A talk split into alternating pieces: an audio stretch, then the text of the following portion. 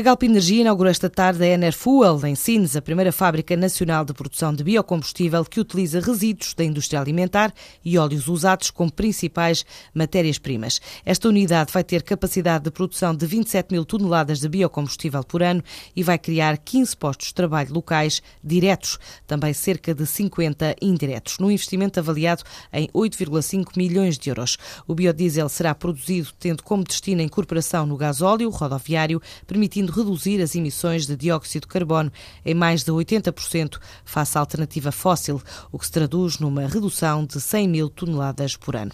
A Galp prevê que a exportação para o mercado europeu possa começar a partir de 2014, sendo que a matéria-prima utilizada é apenas nacional, o que vai ter grande impacto na redução das exportações. A Comissão Europeia apresentou hoje uma proposta para um mecanismo único de resolução bancário, segundo a qual será o Executivo Comunitário a decidir quando é que se justifica proceder resolução de um banco em dificuldades. Este mecanismo vai estar dotado de um fundo único financiado por contribuições do setor da banca. Pretende complementar o mecanismo único de supervisão que vai estar operacional no final de 2014 e que vai permitir ao Banco Central Europeu exercer uma supervisão direta sobre os cerca de 6 mil bancos da área do euro, bem como noutros Estados-membros que decidam aderir à União Bancária. Os prémios Internacionalização vão ser entregues agora ao fim da tarde aos sucessores de uma corticeira líder mundial, três empresas tecnológicas e uma indústria de fechaduras. Uma cerimónia agendada para o Ritz Four Hotel em Lisboa. Estes galardões vão ser distribuídos em três categorias: grandes empresas, pequenas e médias empresas e também